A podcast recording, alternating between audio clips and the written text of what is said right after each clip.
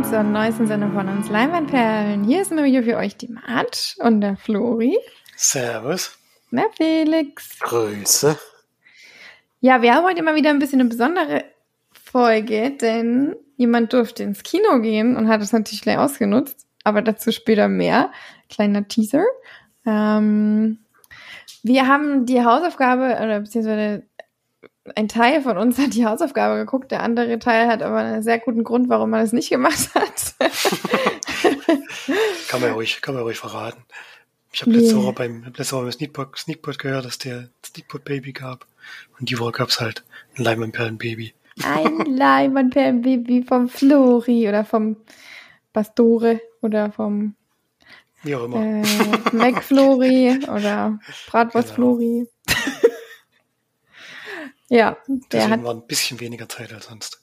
Aber hat trotzdem bei Filmchen geguckt. Das ist schon erstaunlich auf jeden Fall. das war noch davor. ja, Baby auf jeden Fall. Ähm, ja, die Hausaufgabe, die ich aufgegeben habe, gab es auf Netflix. The Best of Enemies. Äh, unter anderem mit Sam Rockwell und Taraji P. Henson. Und ja, Wes Bentley spielt noch mit, hat aber eine kleine Rolle nur. Äh, der Film geht knappe zwei Stunden, zwei Stunden 13, mit Abstand ein bisschen, äh, mit Abspann, Abspann, Sp, Sp, Spann. Ähm, bisschen weniger natürlich. Und in The Best of Enemies geht es tatsächlich darum, dass wir einen Ku Klux Klan, ich finde dieses, also das einerseits will man es ja auch nicht oft sagen, aber ich finde, das ist so schwer auszusprechen. Ku Klux Klan, wer kann das fünfmal hintereinander schnell sagen, ohne sich zu versprechen? Niemand. ja, ähm, ein Ku Klux Klan äh, Präsident sogar, oder jetzt nicht mal, er war der, der Vorsitzende dort, äh, auf einem sehr dörflichen oder äh, ja, ländlichen Dorf, ähm, irgendwo wahrscheinlich in den Südstaaten, ähm, muss sich mit einer, ja, äh, wie nennt man das denn? Bürgerrechtskämpferin? Bewegung. Ja, ja, Einzelkämpferin, die aber schon eine große Truppe hinter sich hat. Ja. Anne Edwater hieß sie. Auch übrigens sehr schwer auszusprechen, Anne Edwater. Die ähm, müssen sich zusammenfinden, denn es ist tatsächlich so, dass in diesem Örtchen, wo sie wohnen, in der Schule, die ausschließlich nur für Schwarze war, das Ganze spielt übrigens in den 70ern, wie ich das schon gesagt habe, ähm, die ein, ein Feuer ausbricht und es dann quasi darum geht, ähm, eine über eine Einigung zu kommen, ob äh, die Schwarzen nun mit den weißen Kindern zusammen auf die Schule gehen dürfen. Und da ist natürlich der Kuckucksklan ähm, sehr dagegen oder auch sehr, sehr viele in, diese, in diesem Ort lebenden Weißen sind dagegen. Und äh, Anne Edwards steht dann natürlich mit ihrer, mit den ganzen schwarzen Bürgern und Bürgerinnen ähm, dahinter und die versuchen das in so einer Art Debatte oder so. War das, wie nennt man das auf Deutsch? Wie, wie hieß das bei euch? Bei mir hieß es klang, jetzt klang eher so wie so eine Stadtratssitzung. Komischerweise war aber die Leute da eben, konnten da direkt zuhören. Also so eine öffentliche Sitzung im Endeffekt. Ja. Du konntest halt auch Sachen vorbringen. Also im, Engl im Englischen hieß es Charette. Ich weiß jetzt nicht, wie das auf Deutsch genannt wurde. Aber die haben es die haben's in Deutschen auch Charette gesagt. Aber. Ach so. Also da gibt es anscheinend keinen deutschen Begriff dafür. Hm. Also es ist eigentlich so, dass sich sechs Personen bilden von ähm, der einen Seite und sechs Personen eigentlich von der anderen Seite. Oder also es gibt halt liberal, konservativ, ganz rechts, dann natürlich die, äh, also auf der einen Seite saßen eigentlich nur die Dunkelhäutigen, auf der anderen Seite saßen eigentlich nur die Hellhäutigen, sagen wir es mal so. Und die müssen miteinander debattieren eigentlich. Ähm, was spricht dafür, was spricht dagegen? Und am Ende wird ähm, über eine, eine Abstimmung dieser zwölf Personen, wo es eben bei acht zu einer Mehrheit kommt, wo das Ganze dann eben durchgewunken wird, ähm, wird dann abgestimmt. Also man muss dann eben acht zu vier quasi dann gewinnen oder, oder auf eine Mehrheit kommen, sozusagen. dass dann eben dieses, dieses vorgeschlagene Thema oder so dann durchgebracht wird. Ja.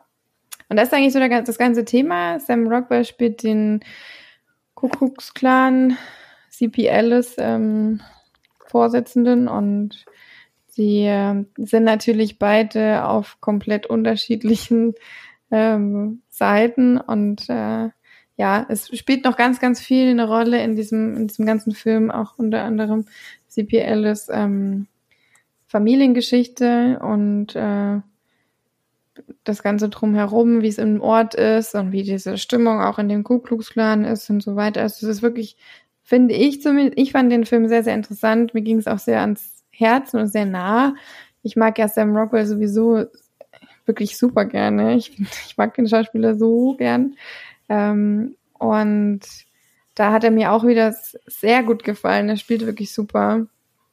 Er, ähm, ja, es ist tatsächlich auch basierend auf einer wahren Geschichte. Man sieht am Ende die beiden. Das ist auch so, also die, die letzten Szenen, die sind mir so nahe gegangen irgendwie, weil die beiden da so völlig mit normal wurden sie dann gezeigt, wie irgendwie so, ich glaube, sie hat ihm irgendwie so ein Schlips gerichtet oder so. Das ist irgendwie so, so niedlich gewesen am Ende. Oh, jetzt habe ich voll gespoilert, ne? Aber ja, es entwickelt sich quasi so eine, so eine Art herrlich, ich würde es nicht im Film zumindest nicht Freundschaft nennen, aber ja, über den ganzen Film hinweg kommen sie sich natürlich irgendwo auch näher, sag ich mal. Ja.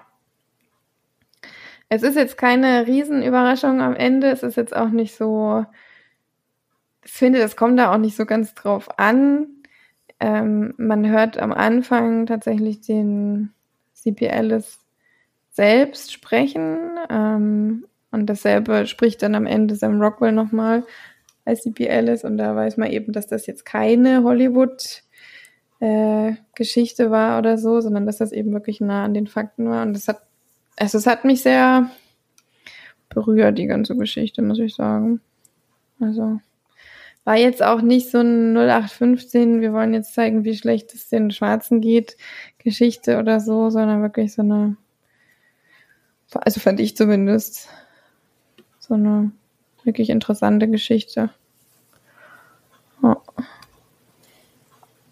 Ja, kann ich mich auch anschließen. Ich war auch erstmal ein bisschen abgeschreckt von der Laufzeit, wie gesagt. Äh, Habe ich schon gedacht, oh, das könnte, könnte von der Länge vielleicht ein Problem werden, aber ich finde, der Film deckt halt viele Passagen ab, die die eben durchmachen durch dieses Programm, was sie da durchlaufen. Ist im Endeffekt ja so gedacht, dass Leute sich eben annähern, die sonst überhaupt nichts miteinander zu tun haben wollen. Und dass die eben auch untereinander merken, dass da, dass da vielleicht auch äh, die Vorurteile mal eben aus dem Weg geräumt werden und sowas.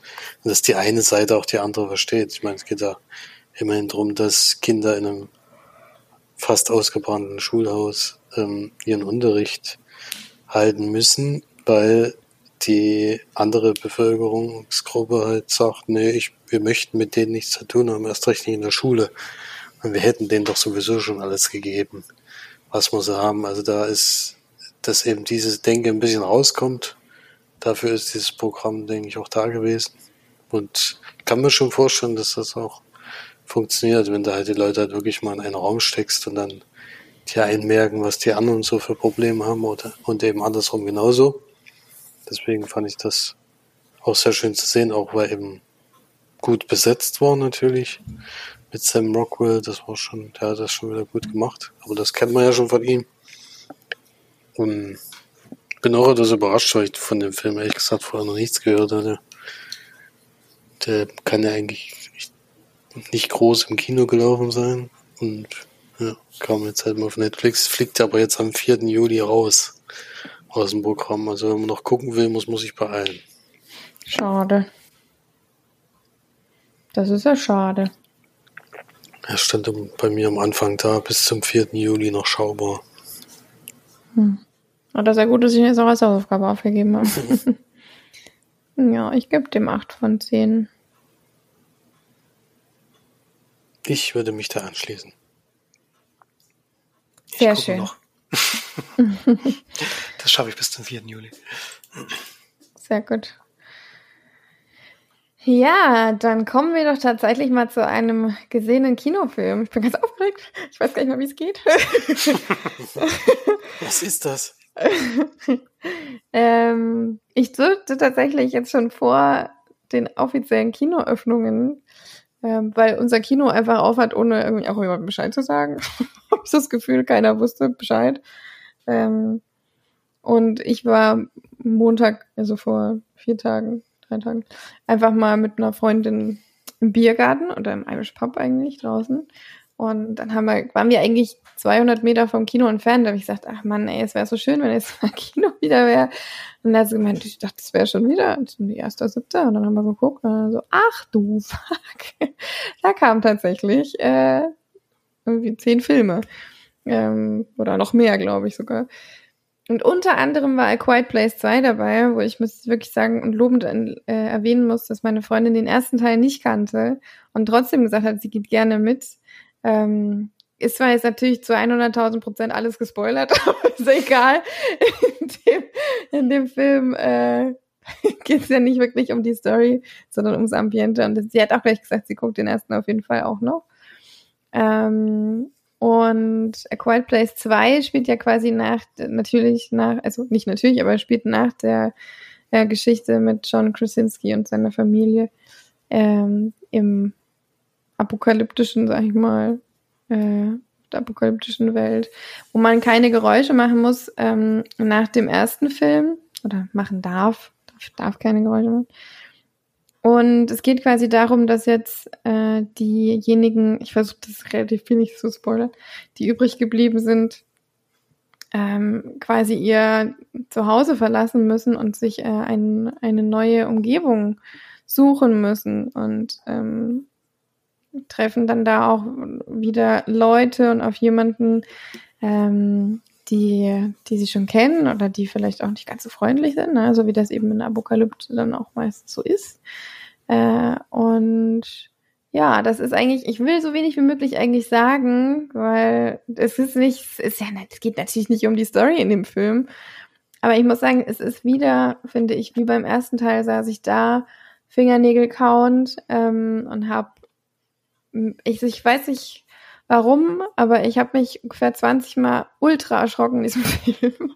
Also schon alleine deswegen ist es äh, wahnsinnig sehenswert, weil es mit dieser mit dieser Ruhe und es gibt natürlich einen Haufen Quiet Quiet Banks, aber das ist natürlich, ich meine, bei so einem Film da bietet sich das ja auch an. Also es ist jetzt nicht so, dass irgendwie die ganze Zeit alles ist total laut und alle reden und dann wird es dann zu leise und dann kommt ein Knall, sondern es ist halt einfach die ganze Zeit leise und irgendwann kommt halt ein Knall. so, und das ist eigentlich ziemlich gut gemacht, auf jeden Fall. Ähm, und es ist wahnsinnig atmosphärisch, es ist super eingefangen, es ist richtig gut gefilmt. Ich fand die Charaktere auch wieder super. Also Emily Blunt mag ich sowieso wirklich gerne. Und Killian Murphy spielt tatsächlich auch mit, den ich auch sehr, sehr mag. Und ja, lustigerweise hat irgendwie Michael Bay da mit produziert oder so. Ich habe keine Ahnung warum, der stand am Ende auf einmal da. Da hast, hast du nur gedacht, hey? Ich glaube, das stand aber beim ersten Teil auch da. Echt? Bin mir jetzt nicht ganz sicher, aber ich dachte. Der produziert öfter mal solche. Also so Filme in der Art. Ich kann es nicht hundertprozentig sagen, aber ich, er hat auf jeden Fall öfter mal mitgeholfen, sozusagen. Es ist auf jeden Fall erstaunlich wenig äh, Explosionen dabei dafür, dass Michael Bay da mit Hand ja, gut, angelegt er hat. aber auch bei anderen Horror-Remakes und sowas immer mitgearbeitet. Das war also die, die, Explosion macht er nur in seinen Filmen, sonst ist wahrscheinlich so wichtig. Anderen, das, der Purge ist ja zum Beispiel auch mal beteiligt, aber im ersten Teil auch keine Explosion. Hm. Also ich finde ein sehr gelungener zweiter Teil. Es ist, es ist auch so, dass es natürlich auch Handlungsstränge gibt, die man vielleicht hinterfragen kann und so, und wo man sagen kann, hm, hätte das muss, also hätte ich jetzt nicht so gemacht, aber wenn der das nicht gemacht hätte, wäre halt das nicht passiert und dann wäre halt das und das nicht so spannend oder das und das wäre halt dann einfach dann nicht, ja, wenn nicht gruselig, ist ein Horrorfilm, müssen wir äh, einfach mal auf Boden bleiben und sagen, ja, wir brauchen jetzt kein, keine Ahnung, kein neues Six Sense oder so als Horrorfilm. Das ist halt einfach, es sind Horrorfilme. Also es ist halt, man darf da nicht zehnmal drüber nachdenken oder alles hinterfragen, sondern einfach dort sitzen, vor allem am allerbesten wirklich diesen Film im Kino gucken, weil das so unglaublich atmosphärisch ist, dass man das, es tut mir wirklich sehr leid für dich, Flori. also, das kriegt man zu Hause einfach nicht so hin. Das ist einfach so. so ein, so ein Film, das, das kannst du zu Hause gerne gucken, aber das ist einfach nicht. Quiet Place will man auch nicht zwingend zu Hause gucken, das ist das. Es wirkt zu Hause nicht so gut. Das sind Kinofilme. Ja, ich finde Quiet Place, den würde ich jetzt wirklich sehr gerne nochmal gucken zu Hause. Trotzdem noch sehr, sehr gut. Ähm, aber das ist einfach, das, ich hätte halt sogar am liebsten beide hintereinander geguckt. So ein Double wäre mal geil eigentlich. Das wäre cool gewesen, ja.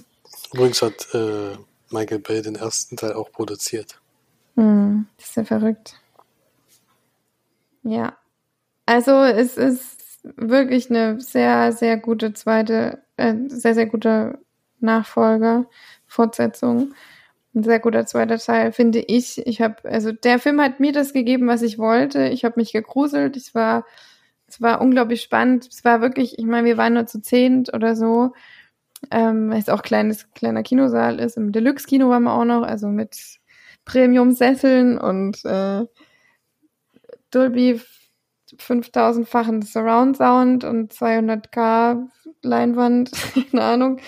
Und äh, das ist natürlich dann auch nochmal, das, das begünstigt das Ganze natürlich auch, muss man auch sagen. Das ist natürlich auch ein Erlebnis, einfach auch vor allem nach so einer langen Zeit in so einen Kinosaal zu gehen.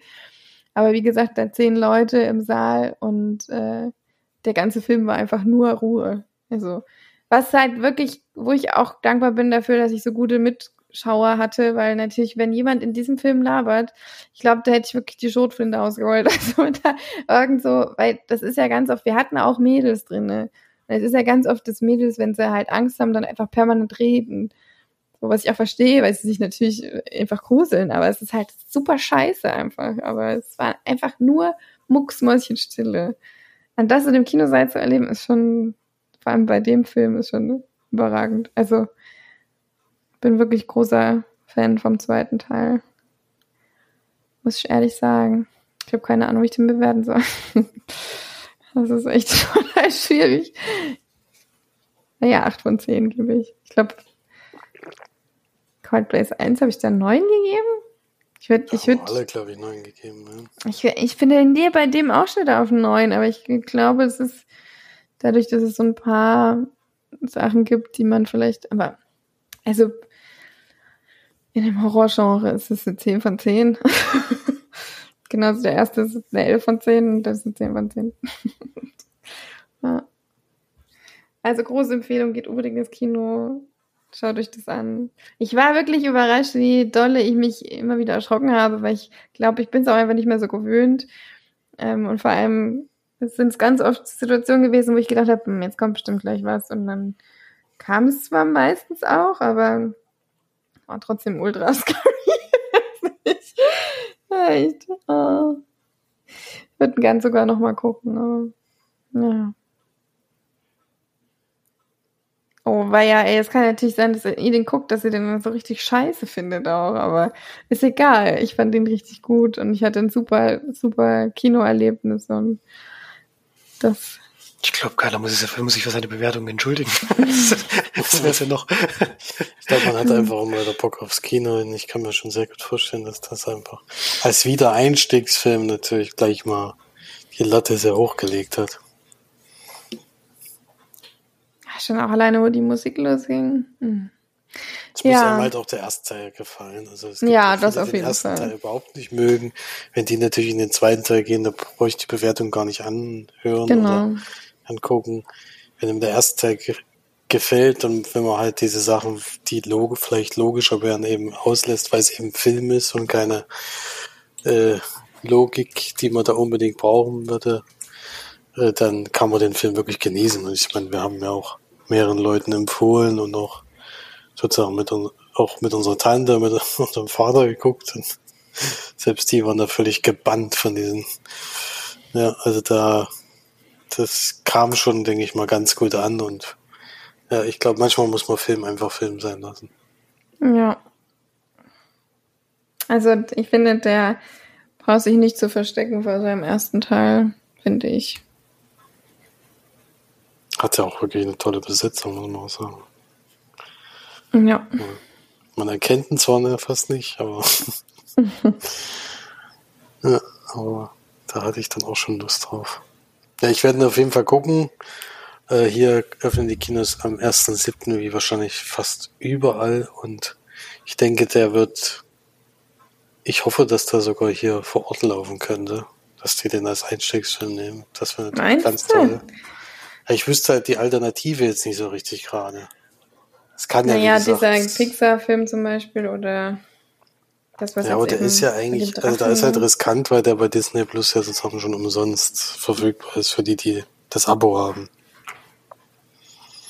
Da weiß ich nicht, ob es ins Kino geht. Ja, ich, ich meine, wahrscheinlich kommt ja irgendwas ganz anderes, das ist ja okay. Aber ich denke schon, dass der auch in kleineren Kinos jetzt eine Möglichkeit hat, weil es jetzt am 1.7. noch nicht die großen Kracher anlaufen. Das ist natürlich dieser Otto-Film da, der läuft überall angeführt. Vielleicht ist das der dann auch, aber der interessiert mich ja nur gar nicht. Deswegen, es kann schon sein, der, der zieht garantiert auch mehr Zuschauer als, das, als sowas. Hm.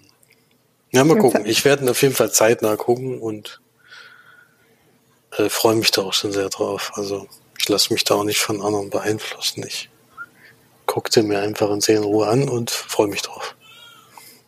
Oh, na, wer meldet sich denn da im Hintergrund? da meckert jemand ein bisschen. Hm. Damit wir das jetzt nicht verpassen, habe ich ja, ich habe ja ein bisschen vorgegriffen, Flori, du hast doch noch eine Hausaufgabe, die du aufgeben wolltest, glaube ich. Genau, und. Ich war so aufgeregt wegen dem Kinofilm. da ja March anscheinend Train to Busan und die Nachfolger nochmal geguckt hat, ich mich jetzt entschieden, mal die, sozusagen den Vorgänger ist ja nicht, aber die Vorgeschichte aufzugeben als Hausaufgabe, denn den gibt es auch bei Netflix, nee, bei Prime, glaube ich, ist die ganze Reihe, gell? Bei Prime, ja. Bei Prime, genau. Soul Station heißt der. Ist ein Animationsfilm und erzählt die Vorgeschichte von Train to Busan und gucken wir mal, wie das alles so ins Rollen kam. ja, ich kann nochmal sagen, ich habe der Train to Busan jetzt gestern tatsächlich frisch nochmal geguckt. Ähm, beim zweiten Mal gucken muss man schon sagen, man merkt die Länge. Ähm, also es ist deutlich, es dauert auch deutlich länger, als ich, als ich so in Erinnerung hatte und es ist viel Vorgeplänker.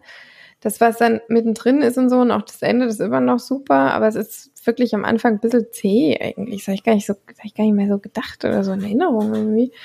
Aber ich fand jetzt beim zweiten Mal gucken nicht mehr ganz so gut wie beim ersten Mal tatsächlich.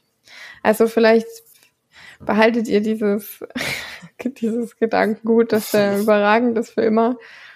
Ähm, ist immer noch gut, aber so wie beim ersten Mal gucken, war es nicht. Aber ich habe trotzdem gerne nochmal geschaut. Ich habe mal gedacht, ey, stell dir mal vor, du spielst so ein Zombie, ne? Die, die sind ja, dort sind die ja so, so übelst schnell und dann zucken die so ganz viel. Das muss ja auch übelst Bock machen, ey. so, so, so einen krassen Zombie. Und den rennen die ja auch. Also echt, das sind ja, das sind ja mega crank, die. Aber richtig dumm auch. also, jetzt ist Nacht, oder ist es Tunnel, jetzt sehe ich nichts mehr. also wirklich, ja, egal, braucht man nicht drüber reden. Wenn man bei, bei Quiet Place nicht über die Story reden muss, dann muss man bei Train to Busan auch nicht drüber sprechen. Bei Zombie-Apokalypse eh nicht unbedingt. hm. Okay, was habt ihr denn? Ich glaube, Flori muss mal anfangen, nicht, dass er dann bald davon muss. Ja, kann ich gerne machen. Ich habe einen nordischen Film mal nachgeholt, den, den ich bei den Filmtagen nicht geschafft hatte, nämlich Border. Ich weiß gar nicht, ob den inzwischen einer von euch schon gesehen hat. Den habe ich schon besprochen, ja. Du hast den schon besprochen. Von 2018 ist der. Ich wollte ihn dir gerade nicht empfehlen. Ich weiß gar nicht, was du damals gesagt hast. was aber auch nur an ein paar Szenen liegt. Äh, die ein bisschen komisch. Ich habe schon gedacht, in der Stimmlage erkennst du es immer sehr gut bei Felix, ob es mag oder nicht. Also, ich weiß gar nicht, ob ich schon den ganzen Film nicht ja. gemacht hat, weiß ich es gar nicht, aber es sind ich ein paar Szenen drin. insgesamt nicht so toll. Ja, aber okay. diese paar Szenen waren besonders. äh, es geht um Tina, die arbeitet an der Grenze zwischen Schweden und Dänemark, an so einem Hafen. Und äh, sie ist eben dadurch auffällig, dass sie sehr, sehr, ich sage mal, unattraktiv ist. Und hat aber so eine, ähm, ich würde sagen, eine Gabe, denn sie kann immer bei den Leuten erkennen, ob die irgendwas an Schmuggelware mit sich führen. Vor allem durch den Geruch irgendwie. Wahrscheinlich riecht sie die Angst der Leute oder so, wenn die da vorbeigehen wollen. Und es sind dann eben nicht nur Drogen und sowas, denn das könnte man noch verstehen, warum sie die irgendwie riechen kann, sondern auch technische Sachen, zum Beispiel äh, bekommt sie raus, dass jemand eine Speicherkarte schmuggeln wollte mit sehr unappetitlichen Fotos und Videos, sage ich jetzt mal. Und um die Geschichte geht dann noch so ein bisschen im weiteren Verlauf des Films, da will ich noch gar nicht so viel verraten. Und in ihrem Privatleben lebt sie zwar mit so einem Mann zusammen, aber das ist irgendwie so eine Zweckbeziehung, die, ja, haben auch nicht viel gemeinsam, hat man so das Gefühl. Leben halt zusammen, nicht ganz so einsam zu sein. Und sie lernt dann einen Mann kennen, dem es, ich sag mal, so ähnlich geht wie ihr. Er ist eben auch sehr, ja, nicht schön anzuschauen.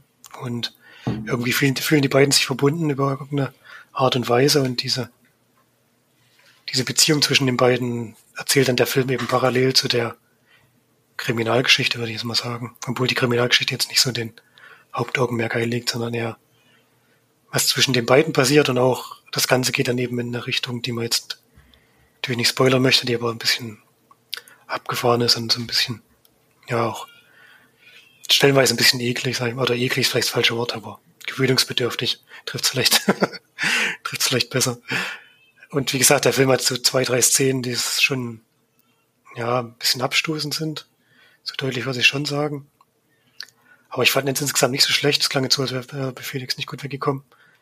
Ähm, ist eben was ganz anderes. Also ich habe das jetzt so noch nicht gesehen, wie das dort erzählt wird. Und deswegen auch, ja, mal was Neues. Ist man immer schon froh, wenn man Geschichten sieht, die ein bisschen anders erzählt werden. Und aber wie gesagt, so ein bisschen Vorsicht muss man schon aus, rausgeben, dass da Szenen drin sind, die, die einen schon auch ein bisschen verstören können oder einen abstoßen und dass man dann vielleicht auch den Film abbricht. Das kann schon passieren. Deswegen so eine kleine Warnung, aber trotzdem, wie gesagt, eine Story, die man jetzt so noch nicht gesehen hat.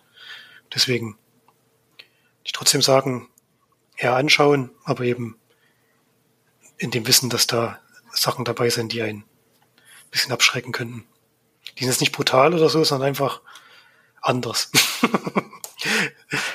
so kann man es vielleicht am besten sagen, ja.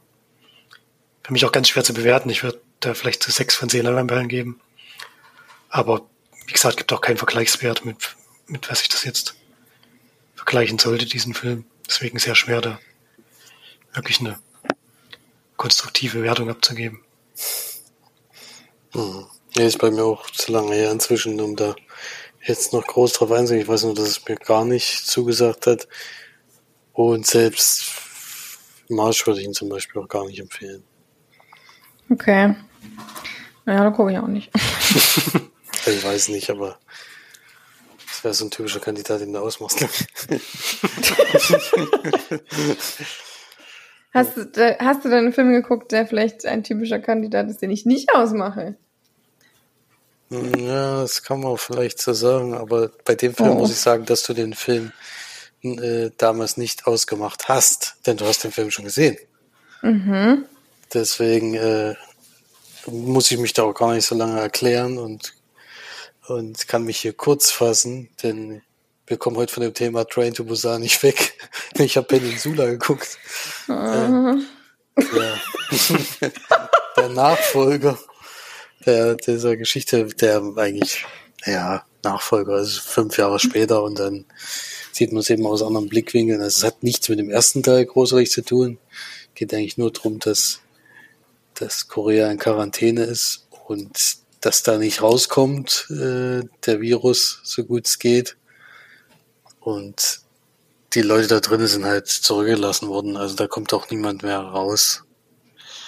Und dann gibt's halt so einen Trupp, was reingeschickt wird, was Geld, also das war wirklich, also habe ich gerade denselben Film nochmal gesehen, teilweise schicken die die tatsächlich wegen zum Geldtransporter rein. Ich meine, du hast es ja schon gesagt, was echt eins zu eins wie bei Army of the Dead.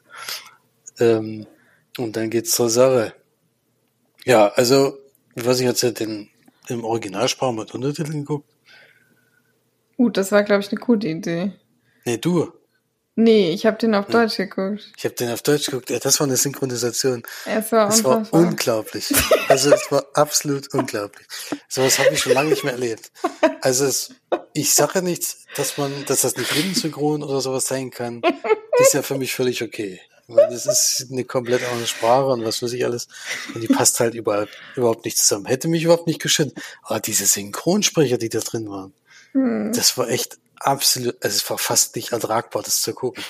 Es war wirklich, also teilweise musste ich so laut lachen bei dem Kind, dass das Kind da gesprochen Ja, hat. Das, also das war, also das war schon, also bitte, auch wenn, wenn man so eine Originalsprache überhaupt nichts versteht, dann lieber da und dann mit deutschen Untertiteln. Ich weiß nicht, ob das, ob es die Möglichkeit überhaupt gab. Also ich glaube nicht, das würde mich sehr wundern bei, äh, bei, bei Prime. Also Mhm. wirklich. Kann natürlich sein, dass es die gar nicht gibt, aber ich fand das, fand das schon heftig. Also das war wirklich, wirklich schlecht. Ähm, das war schon ein Nachteil. Äh, dann, dass ich vielleicht gerade so einen ähnlichen Film gesehen habe, war vielleicht sogar ein Vorteil, weil der Army of the Dead ist ja völlig kreativ und ideenlos die ganze Zeit. Und das Gefühl hatte ich hier jetzt nicht, weil dann in dem, in der Quarantänezone ist ja dann schon noch eine Art Leben möglich und man trifft auch auf Leute. Das war ja bei Army of the Dead alles nicht. Das war ja einfach nur, wir gehen rein, safe knacken und gehen wieder, wollen wieder raus. Äh, hier geht's dann schon noch um ein paar mehr Sachen, die da eben dieses Leben so ein bisschen da darstellen in dieser Quarantäne, dass es eben doch noch Menschen gibt, die sich da verschanzt haben und da auch ein relativ normales Leben führen, relativ natürlich in Anführungsstrichen. Äh, und überhaupt waren halt die Sequenzen, wo jetzt auch was passiert, waren ganz gut gemacht. Einzig ist halt, dieses Fahrsequenzen waren auch CGI. Das sah auch manchmal, ja, Also nicht manchmal, das sah durchgehend scheiße aus. Das war, Das war du hast die ganze Zeit gesehen, wie schlecht das ist. Also wirklich. Weil die, so wie die gefahren ist, war ja doch nicht so ganz re realistisch. Äh, das, aber ja gut, kann man noch drüber hinwegsehen. Ist ein okayer Zombie-Film mit paar schönen, schönen Szenen, finde ich auf jeden Fall. Und auf jeden Fall besser als Army of the Dead. Der war ja auch noch viel länger und wie gesagt, unkreativ. Da gucke ich mir lieber den an, aber wenn man jetzt Train to Busan im Hinterkopf hat, aber bei der Zweitsichtung jetzt nicht mehr so überzeugt hat, ähm, ist das natürlich ein, geht's steil bergab. Äh, verstehe ich auch nicht so ganz, warum er diesen Weg gewählt hat. Also es gab ja am Ende von Train to Busan schon noch Möglichkeiten. So ist es halt eher, also Peninsula, ich finde schon ganz gut, dass er nicht Train to Busan 2 heißt, weil das wäre irgendwie irritierend gewesen. So kann man ja noch sagen, ne, das steht hier völlig für sich und spielt nur in der Welt.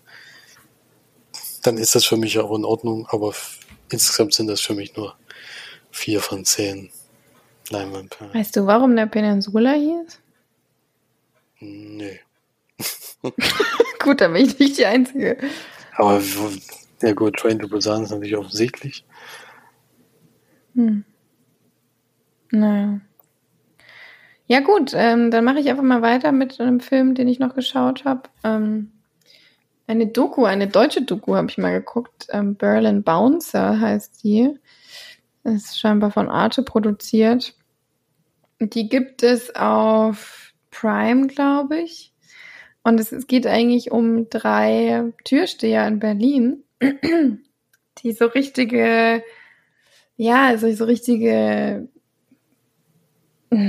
ich weiß nicht, so, so, so wie nennt man denn das? Solche, solche, na, also genau, also so Vorbilder eigentlich oder so, die, das sind die, die ein, alteingesessenen, typischen ähm, Berliner Türsteher, die halt schon alles durchgemacht haben, die schon seit was weiß ich, wie 40 Jahren die ganze Zeit immer vor Türsteher sind und äh, äh, die da quasi ja eigentlich von allem bekannt sind in jeder Szene und äh, Clubszene und auch noch anderen ähm, da total beliebt und ja bekannt sind.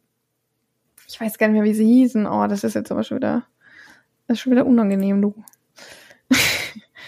Ähm, genau, einmal Sven Marquardt, das ist ein sehr, ähm, vom Äußeren sehr eindrücklicher Mann mit sehr viel Eisen im Gesicht und äh, Gesichtstattoo und äh, tatsächlich auch neben Türsteher auch noch Fotograf und sehr angesehener Fotograf. Dann Frank Küstner, das ist eigentlich so ein richtiges Urgestein, also so ein total, also der eigentlich schon alles mitgemacht hat. Und ähm, Smiley Baldwin ist einer, der quasi von der damals aus mit dem Militär der Army rübergekommen ist ähm, und dann sich in Berlin selbstständig gemacht hat als Türsteher. Ja, und die drei begleitet man so ein bisschen. Also was ich tatsächlich erwartet hatte, war, dass sie, dass sie sich eben dahin äh, begeben zu den, wo sie früher eben mal Türsteher waren und da dann ganz viele Geschichten erzählen und so weiter. Und so war es eigentlich gar nicht. Also es wurde ganz viel in der Jetztzeit begleitet. Also gerade Sven Marquardt dann ganz viel in seiner jetzigen Arbeit mit den Fotografien und so weiter. Frank Küstner macht eigentlich alles. Also der hat nackt vor irgendwelchen, also mit irgendwelchen anderen nackten Frauen irgendwo posiert. Und man muss sagen, er ist jetzt, ich wollte sagen, er ist nicht der Arabeldürste. er ist ganz Gegenteil. Also, er ist so ein richtiger Bulle und also da sind schon so drei, vier, ähm, so drei, vier Biere in dem Bäuchlein reingekommen und äh, man muss auch sagen, diese, diese, diese Doku lohnt sich alleine schon für die Szene, wo ähm, Frank Küstner sich ein Nutella-Brot schmiert. Das ist schon ich habe meinem Leben noch nie gesehen, dass jemand so viel Nutella auf dem Brötchen haut. Und das, also, nein, allein dafür hat sich's gelohnt. Und Smiley Baldwin ist ähm, quasi, ja, geht nochmal so ein bisschen zurück in seine, in seine damalige Heimat, wo er herkommt und ähm, das wird auch noch so ein bisschen gezeigt. Aber natürlich geht es auch wahnsinnig viel darum, ähm, was sie als Türsteher erlebt haben. Frank Küsten arbeitet da auch noch primär als, als Türsteher während der Doku und ähm, Doku, also eigentlich alle, aber primär wird Frank Küstner gezeigt. Und ich finde die Doku wirklich sehr sehenswert, weil das so drei ganz außergewöhnliche und völlig voneinander unabhängige, äh, oder, ja, sie unterscheiden sich eben wahnsinnig. Also es sind ganz unterschiedliche Charaktere, so, aber alles so sehr, sehr sehenswerte, so, so begleitenswerte, sag ich mal. Ähm, also ich fand Berlin Bouncer war eine super Doku. Ich habe die gerne geguckt, fand die lustig und ging auch relativ zügig. Ich glaube, anderthalb Stunden war sie. Oder ich glaube sogar nur 80 Minuten, steht hier jetzt leider nirgendwo. Ähm, und ja, fand die für eine deutsche Doku auch unglaublich gut gefilmt, muss ich wirklich sagen. Ähm, da gibt's ein Gewinnspiel, sehe ich gerade. Zum Kinostart. Mach ich gleich hier mit. ähm, guck mal, was gibt's denn hier? Pass auf. Erster Preis, BT Lautsprecher D-Fine inklusive Tragetasche. Ach nee, das ist so eine Boombox, ne? Hm. Nee, die will ich nicht. da mache ich nicht mit, hier ich auf jeden Fall. Da mache ich nicht mit. Zweite, zweiter bis dritter Preis ist ein Mini-DJ-Mixer. Berlin Bouncer Sonderedition. Geil. Ja, also auf Prime guckt ihr euch gerne mal an. Äh, und ja, fand die, fand die wirklich, fand die wirklich gut. Also beleuchtet eben tatsächlich eher die, die Leute die, die Türsteher an sich. Und man sieht natürlich auch ein bisschen was von Alt-Berlin, also DDR-Zeit und so weiter. Schon, schon cool gemacht. Hat eigentlich irgendeiner von euch angefangen, The Movies zu schauen auf äh, in der ARD-Mediathek? Bisher nicht. Ich auch noch nicht, ne. Dann nochmal ein friendly Reminder. Schaut euch das mal an, das interessiert euch wirklich sehr. Bin ich mir ziemlich sicher. Ja. Berlin Bouncer. Sehenswerte Doku. So, Flori, bei dir hat sich wieder ein bisschen beruhigt im Hintergrund. ja, das stimmt. Wahrscheinlich schlafen jetzt alle. mal gucken. äh, ich habe noch einen, ja, ich würde sagen, einen Kinderfilm geschaut nämlich den neuen Pixar, der jetzt bei Disney Plus direkt verfügbar ist. Ich weiß gar nicht, ob er wahrscheinlich dann noch parallel ins Kino kommt, bin ich mir auch gar nicht so sicher. Ja, habe ich doch vorgelesen. Ach so, okay, ja, genau. Luca heißt er. Ein, ja, wie gesagt, wieder ein Animationsfilm natürlich, der diesmal als Handlungsort Italien hat. Und zwei, auch von einem Italiener, glaube ich, Regie geführt wurde. Jetzt bin ich mir aber nicht ganz sicher. Ist das das mit dem Drachen? Nee, kein Drache. Äh, und es geht um einen kleinen Jungen, der im Meer lebt. Also die sind so Wesen, die im Meer so wie eine Fischgestalt, es ist nicht ganz Fische, aber so ähnlich, so eine Fisch, wie so ein, ja, ist auch nicht wie eine Meerjungfrau, aber kann man vielleicht am ehesten damit vergleichen. So eine Gestalt haben, wenn sie aber an Land kommen und trocken sind, dann werden sie sozusagen zur Menschengestalt. Und er weiß das am Anfang des Films nicht, sondern lebt mit seiner Familie dort unten und die verbieten ihm auch immer, ähm, an die Oberfläche zu gehen, weil sie eben dort wissen, dass dort auch Gefahren lauern, auch durch die Menschen verursacht natürlich. Und er trifft dann aber auf einen anderen, anderen Jungen, der eben teilweise an Land lebt, weil er diese Welt erforscht hat und teilweise aber noch im Wasser. Und die beiden freunden sich dann an und er geht eben dann immer öfter und immer mehr mit ihm auch wirklich ähm, an den Strand, merkt, was dann passiert und ja, versucht dann so nach und nach die Welt der Menschen zu erforschen und die beiden also das höchste Ziel ist eigentlich, dass sie mit einer Vespa durch Italien fahren wollen. Und müssen dann erstmal gucken, wie sie an der Vespa kommen. Und darum geht's in dem Film, ja. Ähm, ich fand ihn sehr niedlich. Es ist jetzt wirklich, also der ist ja von Pixar. Ist jetzt keiner von den Filmen, die besonders viel Tiefgang haben oder so, sondern ein schöner Familienfilm. Geht auch nur knapp 90 Minuten, also wirklich nicht zu lang. Mit einer schönen Geschichte über eine Freundschaft die sich immer weiter vertieft und ja, die dann noch ein paar Abenteuer natürlich erleben, gemeinsam. Habe ich jetzt noch gar nicht so zu viel verraten und wie gesagt, so ein leichter, lockerer Film, der jetzt kann man jetzt nicht mit Alles steht Kopf oder mit Wally oder so vergleichen, sondern ist dann eben mehr die Kategorie der etwas seichteren Kost, aber trotzdem gut zu gucken und gerade mit Kindern, also weiß nicht genau, ob der für Niklas noch zu lang ist und vielleicht auch Vielleicht ist es sogar noch zu gruselig. das weiß ich jetzt nicht. Aber ich denke mal, so ab fünf, sechs Jahre ist der, kann man den auf jeden Fall empfehlen. Und kann man den auch gut gucken, denke ich. Eine schöne Abenteuergeschichte.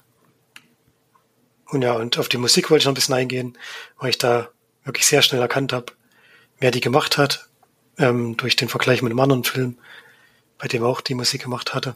Nämlich von, kann ich jetzt verraten, weil es March vorhin schon erraten hatte, von Beasts of the Southern Wild Musik, die mir sehr, sehr gut gefallen hat und die habe ich hier, den Stil dieser Musik habe ich hier, glaube ich, nach fünf Minuten schon wiedererkannt gehabt und habe dann auch danach nachgeprüft, dass es eben wirklich der gleiche Mann gem gemacht hat und deswegen will ich da ein bisschen rausheben, weil mir gefällt halt dieser Stil. Also wem der Soundtrack von Beast of the Southern Wild noch im Kopf ist und wem der gefallen hat, der wird ihn hier, glaube ich, auch wiederfinden können. Und ja, ein gelungener Film auf jeden Fall. Wie gesagt, er eher ein Familienfilm. Ich glaube, als Erwachsener alleine muss man jetzt nicht, vielleicht nicht unbedingt gucken. Aber ist schon gut gemacht und hat eine schöne Geschichte. Gibt das sieben von zehn Diamondbällen. Ja. Wer spricht denn da die Synchro? Äh, ich habe jetzt hier leider nur die Originalstimmen. Warte mal. Ich kenne da jetzt auf den ersten Blick keinen. Hm. Ich habe nur gesehen, dass hier gerade irgendwie neben der äh, neben dem Tableau des Filmes auf einmal Giovanni Zarella stand und habe ich schon Angst gehabt, dass er jetzt diesen Ach Jungen... doch, Tatsache. Nee, den Jungen spricht er nicht. Also. Aber, ähm, jetzt überlege ich gerade, welche Rolle das ist. Weiß es gerade gar nicht. Aber ist mir jetzt nicht negativ aufgefallen. Also. Hm, ich hätte ja, es gar nicht gewusst. ja, wenn er nicht den Jungen spricht, weil ich also so ein Sänger, der dann auf einmal so tut, als wäre er ein Junge. Ich kann mir das nicht vorstellen, dass das besonders gut ist. Aber nee, ich glaube, er hat nur eine Nebenrolle.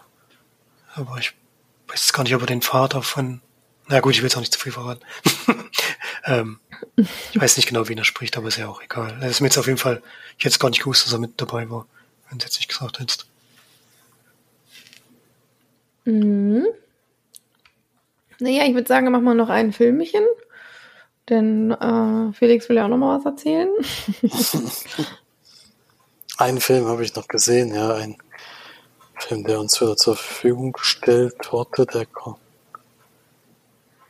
Äh, der kommt am, jetzt wollte ich es gerade sagen, jetzt ist es mir wieder verrutscht. Wann kommt er denn hier? Also er ist auf jeden Fall schon auf Blu-ray und DVD verfügbar inzwischen. Am 21. Juni, also gerade erst gewesen und ist, heißt Skylines 3.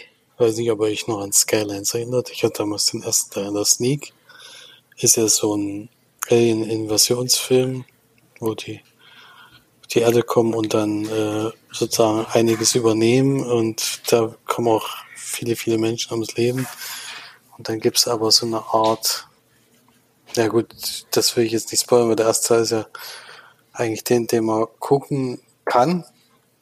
Skylines 3 kann man schon mal sagen, kann man nicht unbedingt gucken, denn äh, da ist dann springen wir dann sozusagen bis in die Zukunft und dieses, es gibt wohl so eine Übereinkunft zwischen den Menschen und den Wesen und teilweise gibt es auch Wesen, die sich auf der Seite der Menschen geschlagen hat und es gibt auch Menschen, die sich in das Wesen verwandelt haben.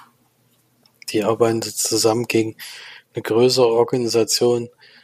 Äh, angeblich gibt es wohl ein neues äh, einen neuen Angriff auf die Erde wird geplant und dann fliegen sie eben auf diesen Planeten und versuchen da die Energiequelle, die den letztes Raumschiff, was wohl im zweiten Teil großes Thema war und die Erde angegriffen hat, fast zerstört hat, äh, diese Energiequelle den zu entwenden, damit es gar nicht erst wieder dazu kommen kann. Ja, dann gehen die auf die Reise und machen das. Äh, das wird so ein Team zusammengestellt zwischen einer Dame, die wohl so ein Hybrid aus Mensch und von dem Wesen ist. Also die kann, hat ein paar Fähigkeiten von denen, ist aber noch menschlich sozusagen und die geht halt mit so, einem, so einer Einheit dahin, um diese Energiequelle zu holen. Ja, das ist so ein bisschen der Film. Was danach passiert, soll wahrscheinlich überraschend sein, ist es aber nicht besonders.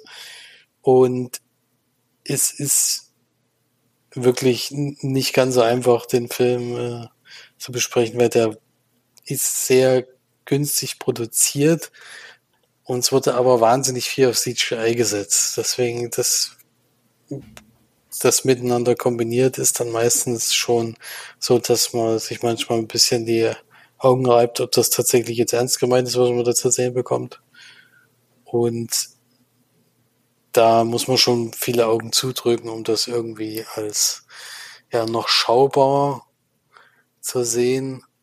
Aber als B-Movie lieber, es gibt ja wirklich Leute, die diese, äh, diese B-Movies einfach gerne gucken und sich da auch gar nicht dran stören und vielleicht dann sogar gemeinsam gucken und es sogar ein bisschen lustig finden. Für die ist das wahrscheinlich wieder was.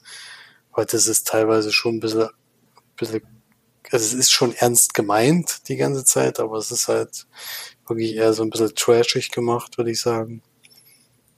Und für die ist es vielleicht sogar was, aber für mich, äh, ich kann ja mit Trash wirklich nicht so wahnsinnig viel anfangen und es war überraschend, dass dann doch ein paar bekannte Gesichter mitgespielt haben. Das fand ich dann wieder ganz gut, aber von der Geschichte her und von den Ideen ist es ja der Abschluss soll jetzt der Abschlussfilm gewesen sein, äh, muss ich schon ein bisschen vorausschauend sagen, dass da auf jeden Fall noch was möglich wäre. Deswegen wundert mich diese Ansage, aber ich glaube, vielleicht wollen sie dann damit aufhören, weil das ist einfach eine schlechte Kombination, wenig Budget und viel, wirklich sehr viel CGI. Äh, das, das merkt man dann deutlich. Deswegen von mir nur zwei von zehn Leinwandperlen, aber wie gesagt, wer eben sowas mag und sowas gerne guckt, ich meine, da kommen ja Filme am laufenden Band raus, die so ein bisschen in die Richtung gehen, so Alien-mäßig oder solche Direct-to-DVD-Produktionen, die werden ja trotzdem gekauft und wenn man da drauf steht, kann man sicherlich mal reingucken, aber sonst für euch beide ist es nichts und wahrscheinlich auch nicht, was zu Ende geguckt. Aliens. no. Aliens, ja. Ich müsste eigentlich den Film ein bisschen besser besprechen, weil wir ja auch noch ein Gewinnspiel haben zu diesem Film. Aber äh, man muss ja auch ehrlich sein, wenn es einem nicht gefallen hat. Wie gesagt, ich habe ja auch den Leuten empfohlen, eigentlich, die es gucken könnten. denn wir haben eine Blu-ray zur Verfügung gestellt bekommen zur Skylines 3 und gleichzeitig auch eins zu dem Film, den ich letzte, letzte Woche besprochen habe. Nee. Habe ich den letzten? Nee, das ist schon länger her, nämlich One Last Call. Dieser Horrorfilm mit Tobin Bell und äh, Tobin Bell sag ich schon. Doch, da ist Tobin Bell von Saw und sowas, wo da die Dame, äh, wo, wo die Kinder ans Telefon oder die Jugendlichen ans Telefon gehoben wird und sollen eine Minute eigentlich nur durchhalten und dann würden sie sehr, sehr viel Geld bekommen. Das war der Film. Davon haben wir nämlich auch eine Blu-ray bekommen. Die würde ich jetzt einfach mal beide gleichzeitig, weil die jetzt eben auch gerade heute beide angekommen sind. Habe ich gedacht, na, dann machen wir das in einen Rutsch durch. Und vielleicht können, können wir einfach sagen, dass jeder zwei Filme nennt. Äh, und dann losen wir eben beide einzeln aus und dann kriegt er eben kriegt immer jeder natürlich nur ein. Also es wird dann eben zwei Preise zu dem Gewinnspiel geben. Und vielleicht könnt ihr mal sagen, welches, ja, ist gar nicht so, welches der beste Alien-Film ist und der beste Horrorfilm eurer Meinung nach. Da bin ich mal sehr gespannt, was da bei Horror vor allen Dingen rauskommt. Und das läuft dann wieder über zwei Wochen bis zum 11.07 wieder bis 23.59 Uhr und dann werden wir die in der darauffolgenden Folge beide auslosen. Und dann kann sich da sicherlich jemand drüber freuen. Und wenn wir an Gewinnspiele noch erinnern wollen, es läuft ja noch ein Gewinnspiel bis zum 4.10., äh, 4.10. sage ich schon, 4.7. Da gibt's noch 10. wäre natürlich auch nicht schlecht, weil da hätten wir ja relativ viele Antwortmöglichkeiten, die kommen könnten. Ähm, und da gibt's dann wirklich äh, ein sehr, sehr großes Paket. Also ich bin sehr überrascht. Wir wurden ja da auch, ich habe da auch welche angefragt, die haben uns tatsächlich auch großzügig unterstützt. Also es wird nicht ein Paket mit einem Film und was soll ich sein, sondern es wird auf jeden Fall jeder eine sehr hohe Anzahl an Filmen sowieso schon bekommen und dann auch noch was zusätzlich. Also das Gewinnspiel lohnt sich eigentlich richtig. Da kann man sich Hat bis jetzt noch keiner mitgemacht? Doch, sehr viele doch, schon. Doch, also das läuft sehr gut. Bei mir steht Achso, wir haben es nicht veröffentlicht, weil wir nicht Ach wollen, dass ich jetzt mal die Antwort abschreiben kann. ich habe schon gedacht, was ist denn jetzt los? Nein, nein, ja, die zehn Pakete sind sehr ordentlich. Also es wird wohl. Es, es lohnt sich diesmal richtig mitzumachen.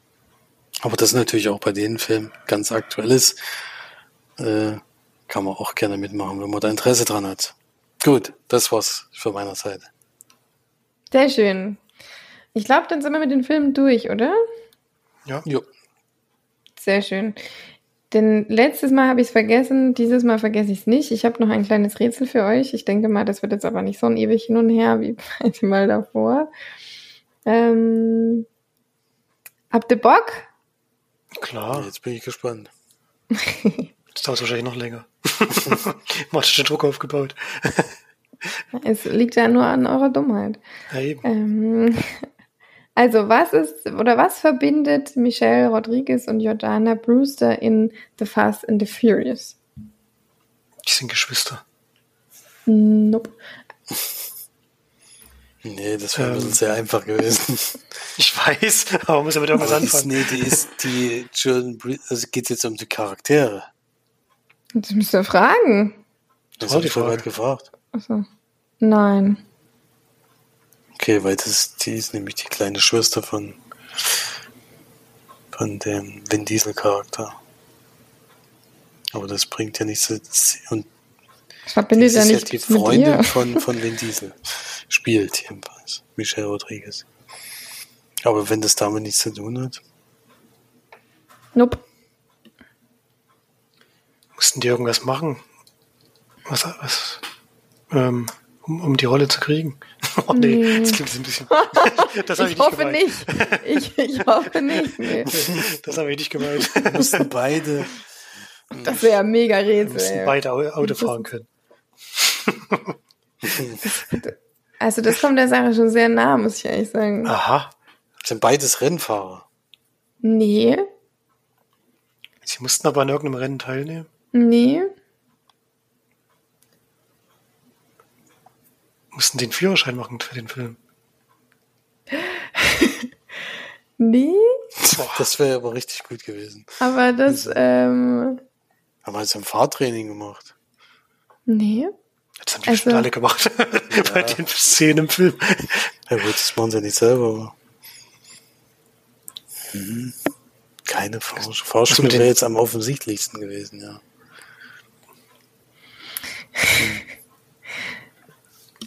Ähm, Also sie mussten keine Fahrschule machen. Sie mussten sie wiederholen. durften, achso, sie durften mitmachen, obwohl sie keinen Führerschein hatten. Ach so. Ja, lustig, ja, die, ich meine, die Dings waren noch sehr jung, glaube ich, die Frau Priester. Aber Michelle Rodriguez war, glaube ich, schon ein bisschen älter beim ersten Wahrscheinlich jetzt Mal. immer noch keinen, oder? Keine Ahnung. Vielleicht wollte sie einfach nicht.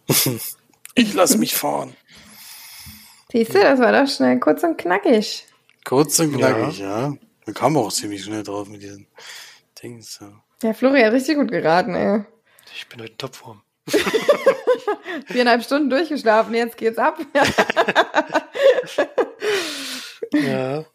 Vor allem das Lustige ist, ähm, also sie hatten beide keine, keinen Führerschein, ähm, hatten beide keine Fahrerlaubnis, nicht mal einen in den USA üblichen Lernführerschein, als die Dreharbeiten zum Film begannen. Hm. Ob sie dann nur jetzt einen gemacht haben, das Das war jetzt wahrscheinlich beim ersten Teil, oder? Ja. denke ich wahrscheinlich. Ja, genau, Fast and Furious, ja. Das war dann Hm. der erste. Ja. Schon witzig, Schon lustig. dass ich so rauszuhalten. Ja, nö, ich hab jetzt keinen Bock. Im Autorennfilm keinen Führerschein, aber die fahren sie, wie gesagt, auch nicht. Großartig, denke ich. Ich denke auch. Mhm. Gut, dann würde ich sagen, haben wir es geschafft für heute. Schön, dass es äh, so schnell ging heute. Ist ja unglaublich. Unter einer Stunde bis jetzt. Muss man es ganz schnell fertig machen. Komm zum Punkt. Okay. Vielen Dank fürs Einschalten. Macht ihr mit bei den Gewinnspielen. Und äh, ich würde sagen, wir hören uns dann nächste Woche wieder.